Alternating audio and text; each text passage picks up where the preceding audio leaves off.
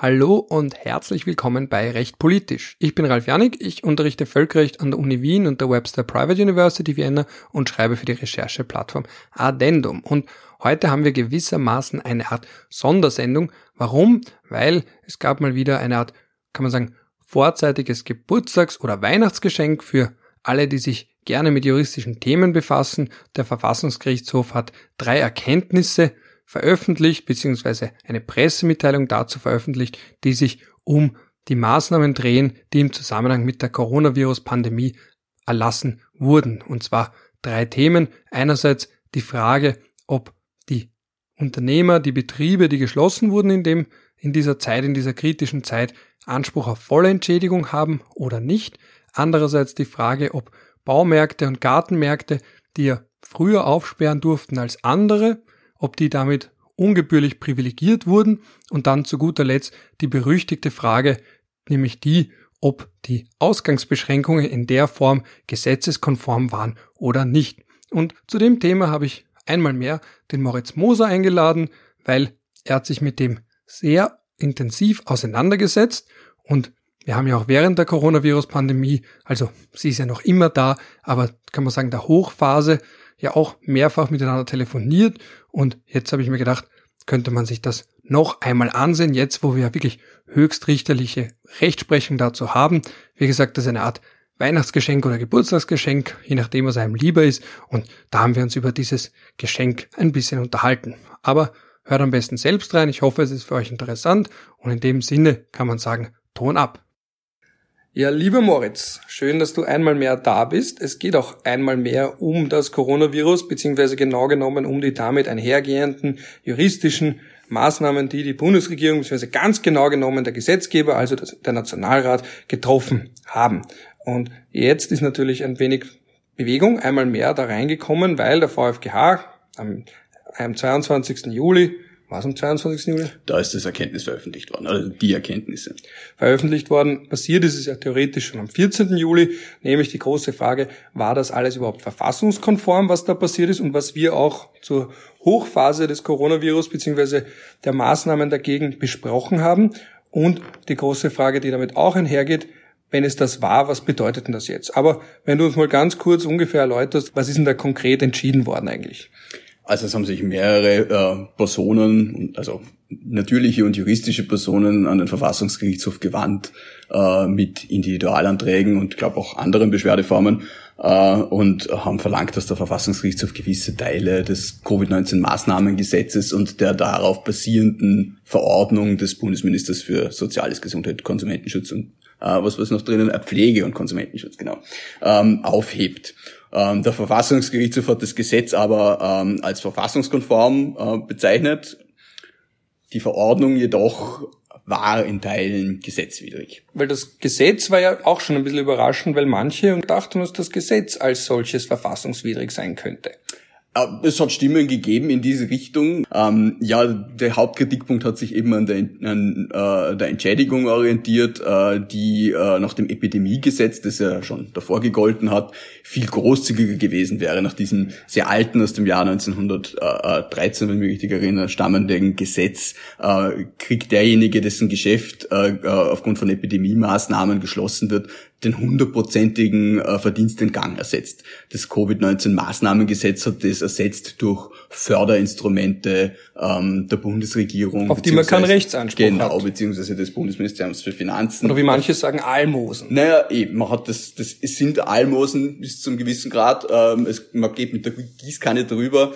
Ähm, man muss aber, und ich glaube, das habe ich damals auch schon gesagt, ähm, schon auch in Rechnung stellen, dass die Administrierbarkeit einer, einer hundertprozentigen Entschädigung, abgesehen davon, dass das natürlich von den finanziellen Mitteln her wesentlich mehr gewesen wäre, äh, sehr schwierig ausgefallen wäre. Man stelle sich vor, wir haben so und so viel Unternehmen in Österreich und die würden alle Anträge stellen und da drin genau nachweisen, wie viel Geld ihnen ent angeblich entgangen ist. In vielen Fällen wird die Frage sein, wie kann man das überhaupt feststellen? Dann muss das die Behörde überprüfen in Tausenden und Abertausenden Fällen. Also ich glaube, dann würden sie wahrscheinlich dann im Jahr 2200 das erste Geld sehen, wenn man mit den Fällen allen durch ist. Also man hat schon eine Variante gewählt, die administrierbarer ist Und das hat der VfGH wahrscheinlich auch eingerechnet. Da ist ja dann auch als zusätzliches Argument ein pragmatisches gekommen. Da kann man jetzt debattieren, ob das juristisch irgendwie eine Rolle gespielt hat, mittelbar, aber das war ja dann wirklich das, die große Frage, kann sich der Staat das theoretisch überhaupt leisten? Jetzt einerseits die Frage, wie berechnet man das? Weil da müsste man davon ausgehen, wenn es diese Maßnahme nicht gäbe, also man sagt dann, man nimmt den Durchschnitt der letzten drei Geschäftsjahre und sagt, in dem Monat haben wir in den letzten drei Jahren im Durchschnitt so und so viel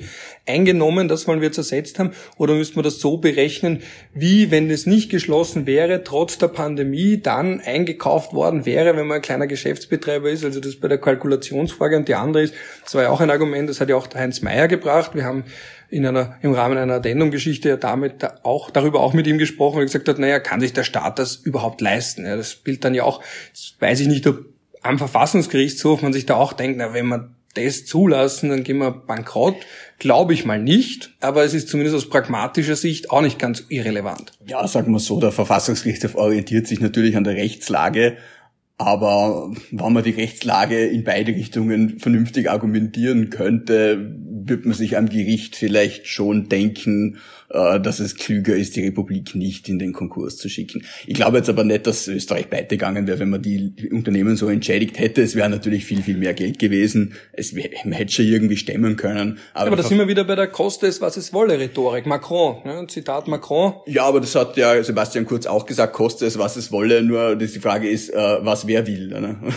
Und was ist es? Ja, ja eben. Und ähm, da ist halt im Endeffekt das rausgekommen und äh, ja, der Vertrauensschutz hat dann nicht gegriffen. Da nennst du eh schon ein großes Wort, weil wenn ich das zum ersten Mal lese oder als ich davon zum ersten Mal gehört habe, noch in meiner Studierendenzeit, habe ich mir da gedacht, ah, das heißt, ich kann immer darauf vertrauen, dass die einmal gegebene Rechtslage so bleibt, eben Rechtssicherheit. Und das bedeutet auch, man kann nicht nachträglich ein Gesetz zu meinem Nachteil abändern. Und ich schaue dann quasi eben da in dem Fall durch die Finger, wenn es um Entschädigung geht. Na, so ist es eben nicht. Der Verfassungsgerichtshof hat äh, dass dieses äh, Prinzip des Vertrauensschutzes irgendwann einmal entwickelt, äh, hat eben gesagt, der, der Staat kann nicht herumgehen und äh, Instrumente, die er geschaffen hat, willkürlich verändern äh, und Leute vor die Trümmer ihrer Existenz stellen. Also wir könnten jetzt nicht die Pensionen für alle Pensionisten morgen um 90 Prozent zusammenkürzen. Was ist mit Nationalbankspensionen?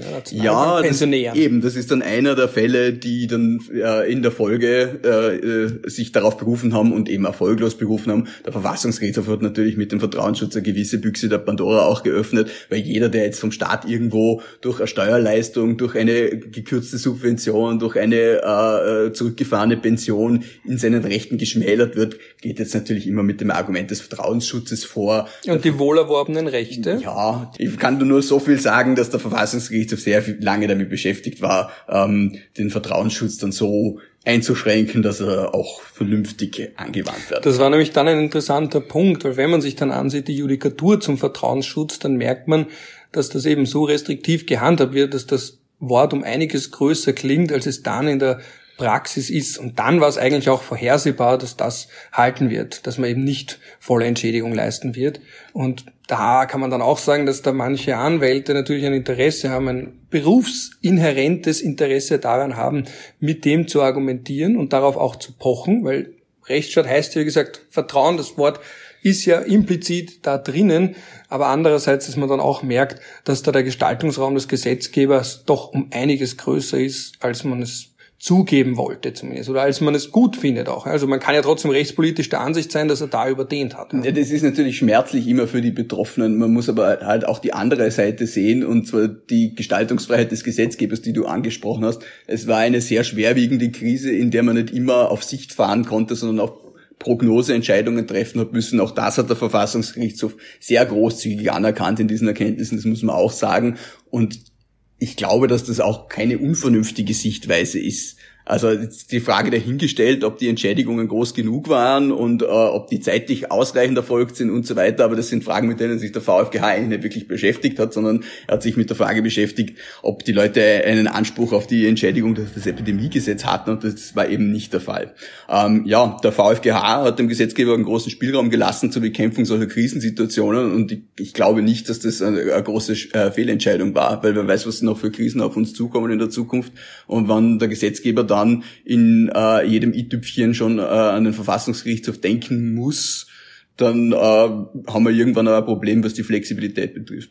Ja, und ein anderer Punkt in dem Zusammenhang ist ja der, dass das Epidemiegesetz nicht für so etwas vorgesehen war. Also wenn man sich da die Wortformeln anschaut, da geht es um regionale Beschränkungen, da geht es um sowas, wo man sagt, dass man ein Geschäft in einem kleineren Ort eine Zeit lang zusperrt und nicht auf eine Pauschalsperre auf diesen Lockdown, der keiner war, das ist der zweite Punkt, zu dem wir noch kommen werden, aber zumindest nicht für solche Situationen vorgesehen Natürlich war. Natürlich nicht. Das Epidemiegesetz ist entstanden wegen der Balkankriege, die zwischen äh, ähm, den Balkanstaaten, die unabhängig werden wollten und dem Osmanischen Reich ausgebrochen sind zu Beginn des 20. Jahrhunderts. Und da hat man befürchtet, dass aufgrund dieser Kriegssituation äh, solch nur Österreich, Ungarn äh, geschwemmt werden. Und deshalb hat man dieses Epidemiegesetz gemacht. Und natürlich hätte man dann... Oder eingeschleppt. Ja, ja, das ist ja, das Wording vom Bundeskanzler, dann hätte man, vom Westbalkan dann hätte, dann hätte man halt irgendwo äh, in Bosnien-Herzegowina eine, eine Schenke zugesperrt und hätte ihm dann noch zwei Kronen in die Hand druckt und hätte schon passt. Oder? Also,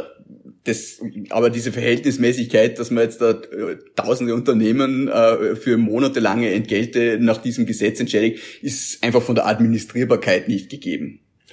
Da kommen wir eh schon zum zweiten Punkt. Das war nicht das Einzige, was da entschlossen wurde oder entschieden wurde. Der zweite Punkt ist ja auch der mit den Baumärkten. Ja, das ist ja auch so interessant. Die hat man irgendwie aufgemacht, weil man gemerkt hat, die ganzen Häuselbauer, bevor die da jetzt Randale machen, natürlich machen, hätten es keine gemacht, aber die wollten dann halt zu Hause, wenn es schon Lockdown gibt, im Garten ein bisschen was weiterbringen. So hat es zumindest gewirkt und dann macht man so eine extra Ausnahme für Garten- und Baumärkte. Und sonst kommt man mit den 400 Quadratmetern und da hat auch der VfG gesagt, das war jetzt unsachlich. Das ist eine unsachliche Differenzierung. Häuselbauer hin oder her. Er hat vor allem deshalb gesagt, dass es unsachlich ist, weil der Verordnungsgeber, und diese Sache ist eben in der Verordnung des Gesundheitsministers geregelt worden, äh, überhaupt nicht dokumentiert hat, wie er zu diesem Entschluss gekommen ist. Also der Verfassungsgerichtshof hat sich diesen, den elektronischen Akt, den sogenannten ELAC schicken lassen, in dem die, äh, diese Verordnung veraktet wurde. Also da zieht man alles rein, was irgendwie im Rahmen äh, dieser Genese der Verordnung erstellt wird. Da sollten eigentlich auch E-Mails drinnen sein, da sollten Entwürfe drinnen sein, da sollten auch grundsätzliche Überlegungen, warum man sowas macht, drinnen sein. Nur dieser Akt war halt leider sehr schlampig geführt. Da war äh, das erste Dokument, das da und das wichtigste Dokument, das da drinnen war, war ein Pressebriefing für die Bundesregierung. Und es ist ja dann auch wirklich äh, aus dem restlichen Akt hervorgegangen, dass ähm, die Novelle dieser Verordnung, äh, die dann eben zum Öffnen der Baumärkte geführt hat, im Wesentlichen auf Basis dieses Pressebriefings erfolgt ist. Sollte eigentlich umgekehrt sein, dass dann ein Pressebriefing erwächst aus einer Verordnung und nicht die Verordnung aus dem Ordnung, dass man, Es ist in Ordnung, dass man die Leute informiert und zuerst einmal sagt, wir haben das und das vor, bevor man die Verordnung schon da hat. Aber man sollte dann halt doch zeitnah dafür sorgen, dass man eine macht. Und vor allem sollte die Grundlage für die Verordnung vielleicht nicht ausschließlich das Pressebriefing sein, sondern man sollte sich vielleicht ein bisschen tiefere Gedanken machen, äh, wieso das jetzt gerechtfertigt ist, dass ein Baumarkt aufmacht und ein äh, Kleidungsgeschäft oder ein Möbelgeschäft zum Beispiel nicht. Und da sind wir jetzt beim letzten Punkt und dem wahrscheinlich knackigsten, Punkt, nämlich die Frage des Ausgangsverbots, der Ausgangssperren. Ja, darüber haben wir auch lang und breit diskutiert, kollektiv diskutiert auf Twitter. Wir haben auch bilateral diskutiert. Das ganze, das halbe Land gefühlt, natürlich war es immer nur eine kleine Auswahl an Menschen mit einem Sonderinteresse, also auf einmal sich darin geübt, zu interpretieren an dieser Hartschat formulierten Verordnung, die auch nicht geändert wurde später oder die Formulierung nicht geändert wurde mit diesen sollten öffentliche Orte betreten werden, ist dabei ein Abstand von einem Meter zu wahren. Und jetzt sind alle diese Diskussionen mit einem Schlag hinfällig, weil jetzt sind wir an dem Punkt angekommen, wo man der VfGH ja festgestellt hat, dass der Verordnungsgeber, also eben der Gesundheitsminister sowieso zu weit gegangen ist, weil im Gesetz ja gar nicht die Möglichkeit war, solche pauschalen Betretungsverbote zu erlassen. Gleichzeitig aber war es ja gar kein Vertretungsverbot, weil man konnte eh immer rausgehen. Also irgendwie ist das widersprüchlich. Es ist überhaupt nur noch absurd. Also die, die ganze Sache hat eben damit angefangen, dass man ein pauschales Betretungsverbot erlassen wollte. Da hat man dann hinterher behauptet, dass man das eh nie vorgehabt hat. Also das ist mit dem Ostererlass sind dann immer ist dann draufgekommen, dass die Verordnung um es auf gut Deutsch zu sagen, ein Schaß ist und hat dann versucht, es mit dem Ostererlass in die Richtung zu reparieren, dass man eben die Besuche in Privatwohnungen äh, und zu deren Zweck man eben den öffentlichen Raum betritt, zum Teil verboten werden, was sie eigentlich nach der ursprünglichen Denke des Verordnungsgebers schon hätten sein sollen. Und dann ist und man auch da, der Leute. Ja, ja, die Leute hatten ja auch das Gefühl, es ist verboten. Genau, das hat jeder das Gefühl gehabt. Das ist auch so kommuniziert worden. Es gibt nur drei Gründe rauszugehen oder gibt es doch vier Gründe, man weiß es nicht. Auf jeden Fall der Verfassungsgerichtshof äh, äh, hat sich dann letzten, Endli äh, letzten Endes auf den Standpunkt gestellt, dass es dieses allgemeine Vertretungsverbot mit Ausnahmen gegeben hat und dass das nicht dem Gesetz entsprochen hat. Ähm, das widerspricht der letzten Rechtsansicht des Gesundheitsministeriums, das ja drei Tage, bevor sie die Verordnung aufgehoben haben, sind sie dann daherkommen und haben gesagt, ja, ähm, tut uns leid, das war eigentlich eh immer erlaubt, in Privatwohnungen zu gehen. Und das Beste war dann äh, in dieser Aussendung des Gesundheitsministeriums hat es auch geheißen, dass, das auch im Rahmen äh, der Diskussion um den Ostererlass mehrfach kommuniziert worden sei, was, muss man ehrlich sagen, eine glatte Lüge ist. Und ähm, dann hat das Gesundheitsministerium eben drei Tage lang die, die Meinung vertreten, dass diese Verordnung, die da schon äh, wochenlang gegolten hat, eigentlich diese Privatbesuche immer erlaubt hat. Und jetzt ist der Verfassungsgerichtshof gekommen und hat gesagt, na, diese Verordnung hat die Privatbesuche nicht erlaubt und äh, war deswegen auch gesetzwidrig war es ja eh keine pauschal, kein pauschales Betretungsverbot. Also sich nur darauf aufhängen, auf diesen ersten Satz, wo drin steht, das Betreten öffentlicher Orte ist verboten und dann gibt's eh so breite Ausnahmen, dass es gar nicht verboten ist. Anscheinend hat da auch nicht, hat da irgendwas der, auch nicht ganz. Der VfGH hat sich dann an dem Punkt aufgehängt. Man muss nur sagen, es ist eigentlich auch die, die, die, die einfachste Methode und wahrscheinlich auch die greifendste, nämlich an dem, was der Noll auch gesagt hat, im Gesetz steht, der der, der Bundesminister darf das Betreten bestimmter Orte verbieten. Und äh, wenn dann in der Verordnung steht, das Betreten aller öffentlicher Orte ist verboten mit Ausnahme ABC, dann überschreitet es einfach die Ermächtigung des Gesetzes. Das ist auch logisch so. Jetzt hat es Leute gegeben, die mit guten Argumenten äh, versucht haben, die Verordnung gesetzeskonform zu interpretieren. Äh, auf das hat sich der VfGH nicht eingelassen, sondern hat gesagt, na, also die Verordnung hat das tatsächlich verboten und äh, ist eben über diesen Ermächtigungsspielraum des Gesetzes hinausgegangen und war deshalb ähm, gesetzwidrig. Und das ist dann schon interessant, weil das heißt ja, wir haben versucht, das irgendwie harmonische Interpretation da reinzupressen ins Korsett. Ich persönlich glaube, dass das einfach aus der Geschichte dieser Verordnung geschuldet ist, weil soweit man es aus heutiger Sicht nachvollziehen kann, wollte die ÖVP einen sehr, sehr strengen Lockdown, wo man selbst zum, also eigentlich auch gar nicht mehr rausgehen darf. Ein bisschen das Modell Israel. Man hat ja gewusst, Kurz und Netanyahu haben sich da anscheinend beratschlagt.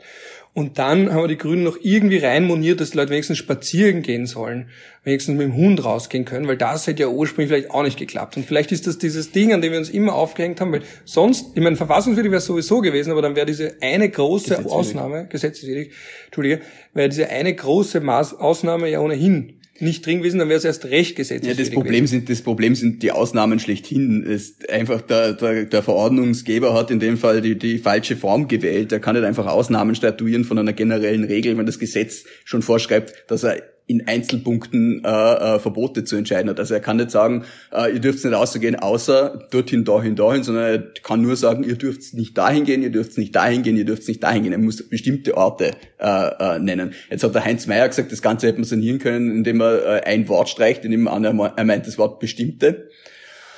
Es ist halt die Frage, ob das dann nicht überschießend gewesen wäre. Und ich, man, ich habe jetzt die drei Erkenntnisse wie sie überflogen, wenn ich es richtig im Kopf habe, habe habe ich da äh, was in die Richtung auch gelesen, dass der Verfassungsgerichtshof das eigentlich äh, gewollt hätte, dass sowas dann im Gesetz geregelt wird und nicht in einer Verordnung. Er hat zwar auch, muss man auch sagen, zugestanden, dass da der Verordnungsgeber auch einen relativ großen Spielraum hat in solchen Sachen, aber es ist halt die Frage, ob man wirklich ähm, ein generelles Ausgangsverbot äh, mit ein paar Ausnahmetatbeständen wirklich auf Basis von einer Verordnung machen kann oder nicht. Ja, weil und vor allem da haben wir dann auch, wenn es dann wieder ans Gesetz geht, auch die große Frage, hätte das die Europäische Menschenrechtskonvention überhaupt hergegeben?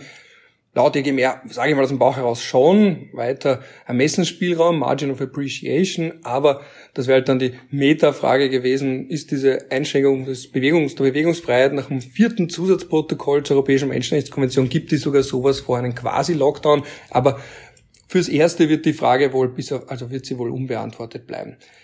Die andere Frage jetzt, was machen wir mit der Rückwirkung? Also die große Frage, gut, jetzt haben ein paar Leute das gezahlt, die, das war ja die Frage, die der Armin Wolf auch dem Herrn Meyer gestellt hat, naja, das ist jetzt aber nicht ganz fair, die schauen jetzt durch die Finger. Und wir beide sind ja nicht ganz befriedigt von der Antwort vom Herrn Meyer. Ja, naja, er hat Es ist eine schwierige Frage. Es ist eine auch, schwierige ja. Frage und ich finde, er hat sich bemüht, es auch zu beantworten. Es ist halt einfach so, dass man irgendwann einmal etwas in Rechtskraft erwachsen, man nicht jahrelang nachjassen kann, wie man auf Vorarlbergisch sagen würde, und daherkommt und sagt, na, es wäre aber so und so konformer gewesen. Natürlich immunisiert sich der Staat äh, durch solche Regeln auch selber gegen ähm, ins Unendliche reifende Amtshaftungen.